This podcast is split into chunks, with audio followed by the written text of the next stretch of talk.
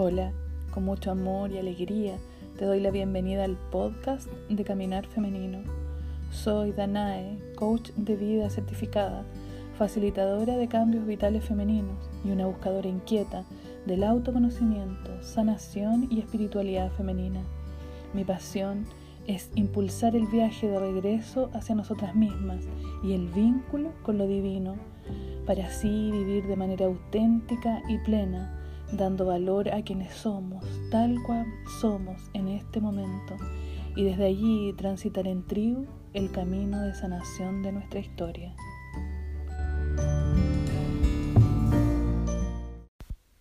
Conocer el origen de nuestro sufrimiento para generar mayor espacio interior. Siempre estamos transitando situaciones difíciles, todo el tiempo, todas las personas, sin excepción. La vida siempre nos plantea situaciones que nos duelen y que nos hacen sufrir. Entonces, ¿qué propósito tiene que no podamos ser felices todo el tiempo? Hace varios días que me ronda esta pregunta. ¿Sufrir tiene algún sentido? Y si lo tiene, ¿cuál es? Desde muy chica escuché a mi papá y a sus amigos hablar acerca de esto. El sentido del sufrimiento es despertar a la realidad divina que nos habita pero, ¿qué significa eso para mí? Pasé varios años de mi vida evadiendo lo difícil, lo doloroso, subiéndome a la ola del positivismo, aunque tuviera náuseas. Hay que ponerle bueno y sonreír, porque esto incómodo va a pasar. Respiremos y sigamos adelante.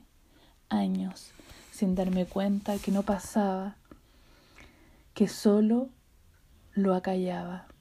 Y por supuesto que esa misma situación con otros colores siempre volvía. Hoy es diferente. Cada vez que enfrento una situación difícil me detengo, me detengo a sentir lo que estoy sintiendo y desde allí permito que mi mente lo elabore y no al revés. Sin embargo, las situaciones difíciles y dolorosas siempre vuelven, con o sin una técnica. Entonces, ¿cuál es el sentido de lo difícil? ¿Por qué siempre nos enfrentamos al sufrimiento? Darnos cuenta donde habita lo difícil de cada situación es lo primero. Lo difícil está en lo que esa situación nos produce, lo que nos hace sentir y cómo nos relacionamos con eso que sentimos. La muerte de un ser querido, una enfermedad grave, una ruptura amorosa que nos parte el alma generalmente, una crisis financiera, o cualquier otra situación de dolor trae la posibilidad de un encuentro interior profundo que traerá como resultados una conciencia más amplia de quienes somos y un espacio interior cada vez más grande para habitar. ¿Cómo partir? Primero, haciéndote esta pregunta. ¿Qué es lo que me causa sufrimiento o dolor de esta situación? ¿A qué historia de vida me enfrenta?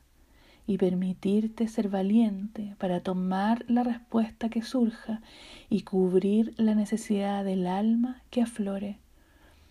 El sufrimiento nos enfrenta a nuestros miedos más profundos, nos enfrenta al sentido que le hemos dado a la vida y por lo tanto a la muerte, y también nos enfrenta a la confianza o a la falta de ella sobre aquello que nos sostiene. El sufrimiento, así como la vida y como la muerte, son inevitables y podemos vivir con angustia esto que es tan transitorio, pero existe otra posibilidad, descubrir el sentido que para cada una tiene nuestra vida, sentido que solo puede surgir del sincero y permanente diálogo interior. Entonces, ¿cómo comenzar a darle ese sentido auténtico al propio sufrimiento? Primero, haciéndote esa pregunta, ¿qué es lo que me causa sufrimiento de esta situación? Y aquí surge la espera esotérica de la que habla Eckhart Tolle y de la que te compartiré prontamente en un próximo post, y que es la espera silenciosa, el vacío interior, como el ecosistema para que emerja la respuesta. Esperar, esperar a que surja y con esa respuesta cubrir y atender delicadamente la necesidad que aflore. Y como dice Víctor Frank, poder decir de esos sufrimientos, precisamente me siento más orgullosa, aunque no susciten ninguna envidia. Con infinito amor, Danae.